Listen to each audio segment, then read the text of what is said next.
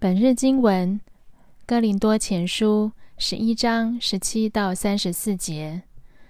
我现在要吩咐的话，不是要称赞你们，因为你们的聚会实在是有损无益的。第一，有人告诉我，你们在聚会的时候结党分派。我相信这话有一部分是真的。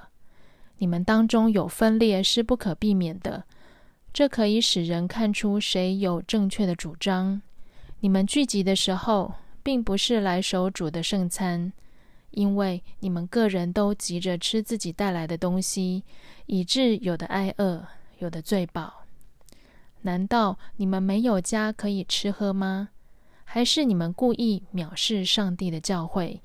并且使穷人难堪呢？我对你们该怎么说呢？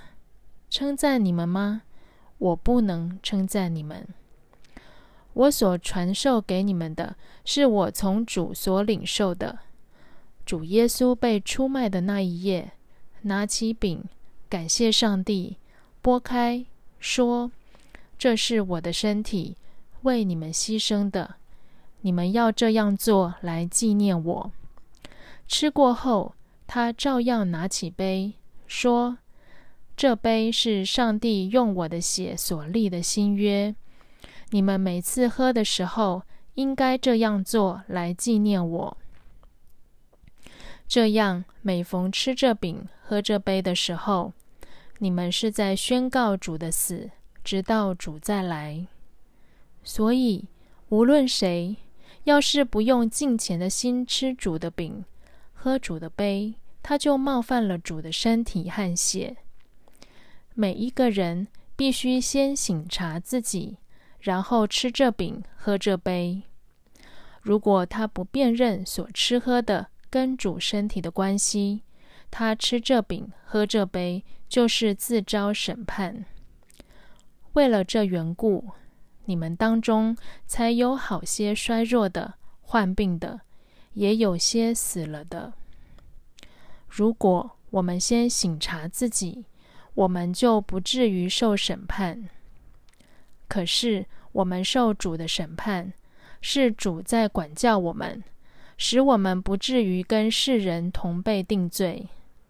所以，我的弟兄姐妹们，你们聚集守主的圣餐时，应该彼此等候。有谁饿了，应该在家里先吃，免得聚会的时候受上帝审判。至于其他的事，等我来了再解决吧。攻守圣餐，让我们与主建立亲密关系。这个关系必须以人际关系来表达。哥林多教会。是个相反的例子。当时的教会是圣餐和爱餐一起守，他们的爱餐不是叫外卖，而是信徒带他们的食物来，大家一起分享。这个分享让穷人有机会享受到有钱人带来的美食。有时候，这是穷人一个礼拜中唯一吃得到肉的一餐。哥林多城是个富有的港都城市，有富有的船务公司老板，也有捆工，他们贫富相差非常悬殊。他们都来到教会，一起守圣餐，也应该一起分享爱餐。但是有些大老板不肯分享，他们要守圣餐，以领受耶稣的爱，但他们不肯和穷人分享他们的食物，不肯把耶稣的爱分享出去。你们个人都急着吃自己带来的东西，以致有的挨饿，有的醉饱。因此，保罗罕见的动怒痛骂，无论谁。要是不用敬虔的心吃主的饼、喝主的杯，他就冒犯了主的身体和血。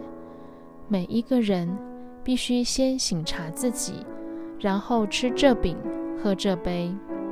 如果他不辨认所吃喝的跟主身体的关系，他吃这饼、喝这杯，就是自招审判。每当我们攻守圣餐，领受耶稣的救恩和爱的时候，我们也要立志把这个爱分享给需要的人，把耶稣救恩传给还没有信主的人。这就是圣餐。朋友们，我们即将迎接耶稣的设立圣餐。我们明白攻守圣餐应有的态度了吗？